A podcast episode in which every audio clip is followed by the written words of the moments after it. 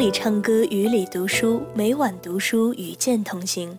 各位亲爱的听众朋友们，大家晚上好。您正在收听到的是李健听友会电台。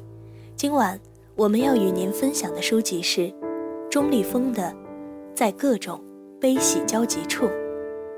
今天这篇文章有些长，我将分三个部分给大家朗读。李健，撒尤那拉，李健。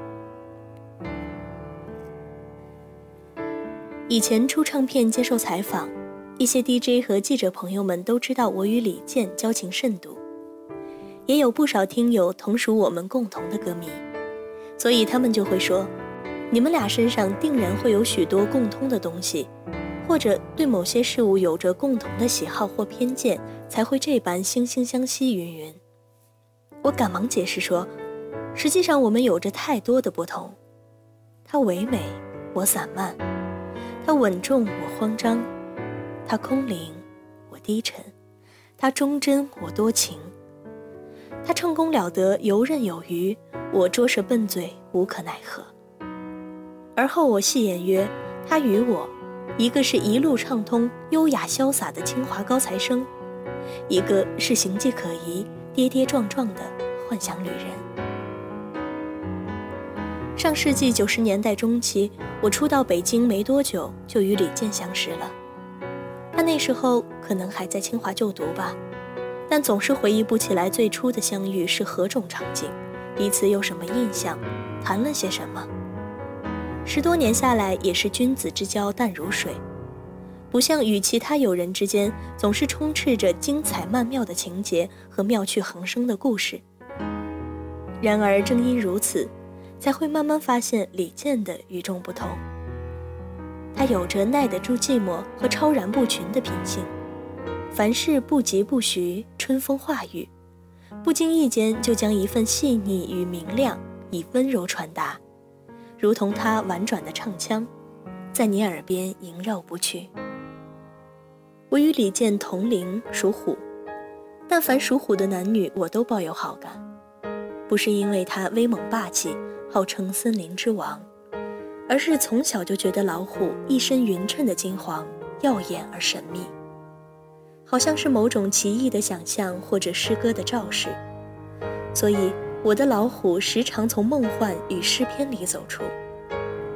后来果真在英国诗人布莱克的诗里见到了他。老虎，老虎，你炙热的发光，照得夜晚的森林灿烂辉煌。是什么样的不朽的手或眼睛，能把你一身惊人的匀称造成？似乎有点跑题，不过说到诗，偶尔会觉得李健也与诗歌很有缘。诗，并非仅仅是书写于纸张上一行行的字句，诗也是一种生活的节奏和方式。所以，以诗的方式来生活的人，即是诗人。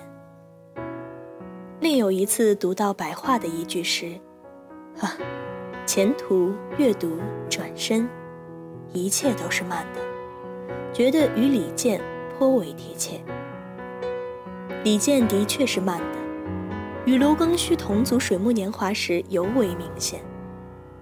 如果卢是张扬的、外露的、快速的，那么李就是含蓄的、内敛的、缓慢的。在水木年华颇为红火的时候，他却选择了退出，过了很长一段寂静的、自由的，比缓慢还要缓慢的生活。早在我们二十来岁的时候，时常相约闲谈，每次见面，我们都会为对方献唱静坐，以作分享，以求鼓励。之后，我总会流露对现实的担忧和迷茫，彼时李健总是无比坚定而有信心。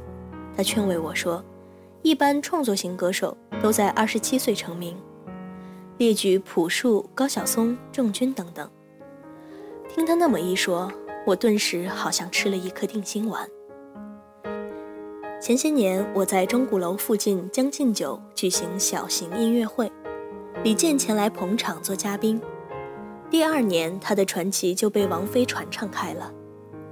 他上台演唱之前开玩笑说。我和小钟同岁，我们今年都是二十七岁。知道我们真实年岁的歌迷被李健这么一开玩笑，都笑了起来。我却马上想到从前那些欢乐又忧愁的青涩岁月。